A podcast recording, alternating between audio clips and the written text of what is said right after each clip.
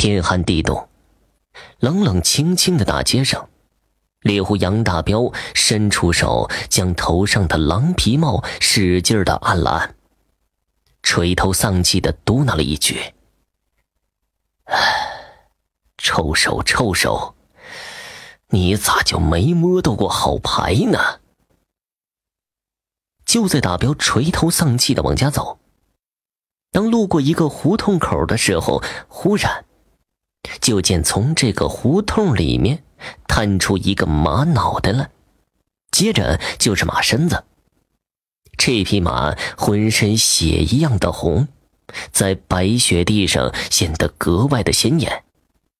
再往这马上一看，我的个天哪！这是个啥怪物啊？就见那骑马之人，看样子应该是个大高个。面目看不太清楚，肩上还扛着一把大刀，吓得大彪一屁股就坐在地上了。那马停了下来，而那马上之人也不说话，就这么尴尬的和大彪对视着。大彪这回看清楚了，就见那马上之人那张脸上凹凸不平，要多难看有多难看。嘴和鼻子也不成比例，鼻子是向上翻着的朝天鼻，再看那张嘴，也太大了，好像都插到耳朵边去了。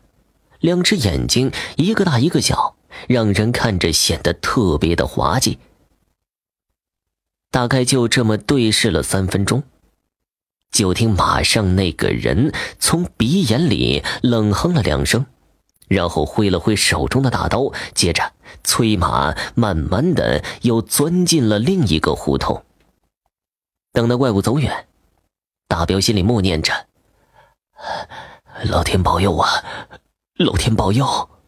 从这天起，每到了晚上，很多人都看到有一个骑红马、扛大刀的怪物在大街小巷里来回溜达，好不吓人。说也奇怪，十几天过去了，也没听说过这玩意儿伤过人。这天晚上，大彪正准备睡觉，刚躺在炕上，就听见一阵马蹄声由远至近。大彪从炕上爬起来，趴在窗户上往外看。这个时候，就见一个黑影冲到大门口，那黑影背背宝剑站在过道里，一动不动的。就像一个大侠，这人是谁呢？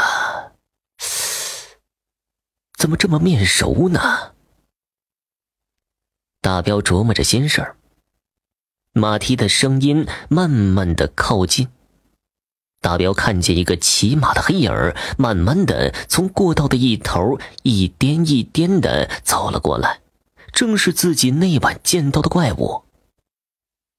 当那怪物骑着马走到黑影跟前，大约还有四五步的时候，那怪物停了下来。两家一对峙，一时间场面有点尴尬，气氛有些压抑。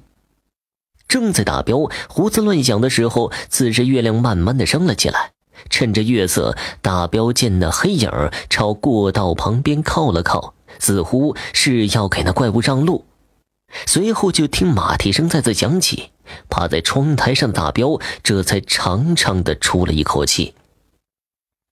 就那怪物与黑影一错肩之时，那黑影忽然猛跑两步，借着冲劲儿，蹬着一旁的院墙飞上而起，手里挥出一张纸符向怪物扑去，不偏不倚，那纸符正好贴在了怪物的脑门上。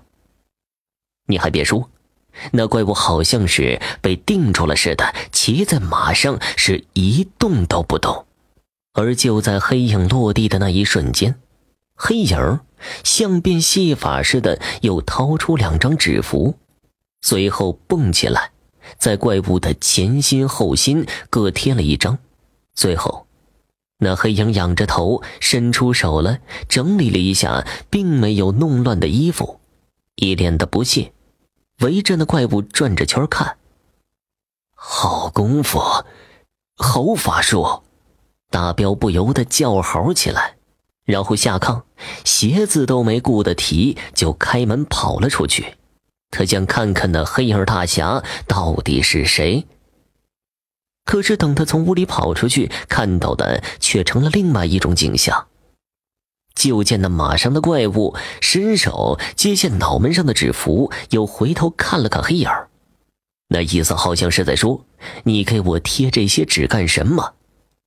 大彪看到这儿，妈呀的一声，又重新的跑回屋，将房门留了一条缝往外看。就见那怪物接下了纸符，黑影大侠先是一愣，接着伸手拔出背后的宝剑。大彪一看，哎。这宝剑咋不像金属的呀？怎么看着像个木头的？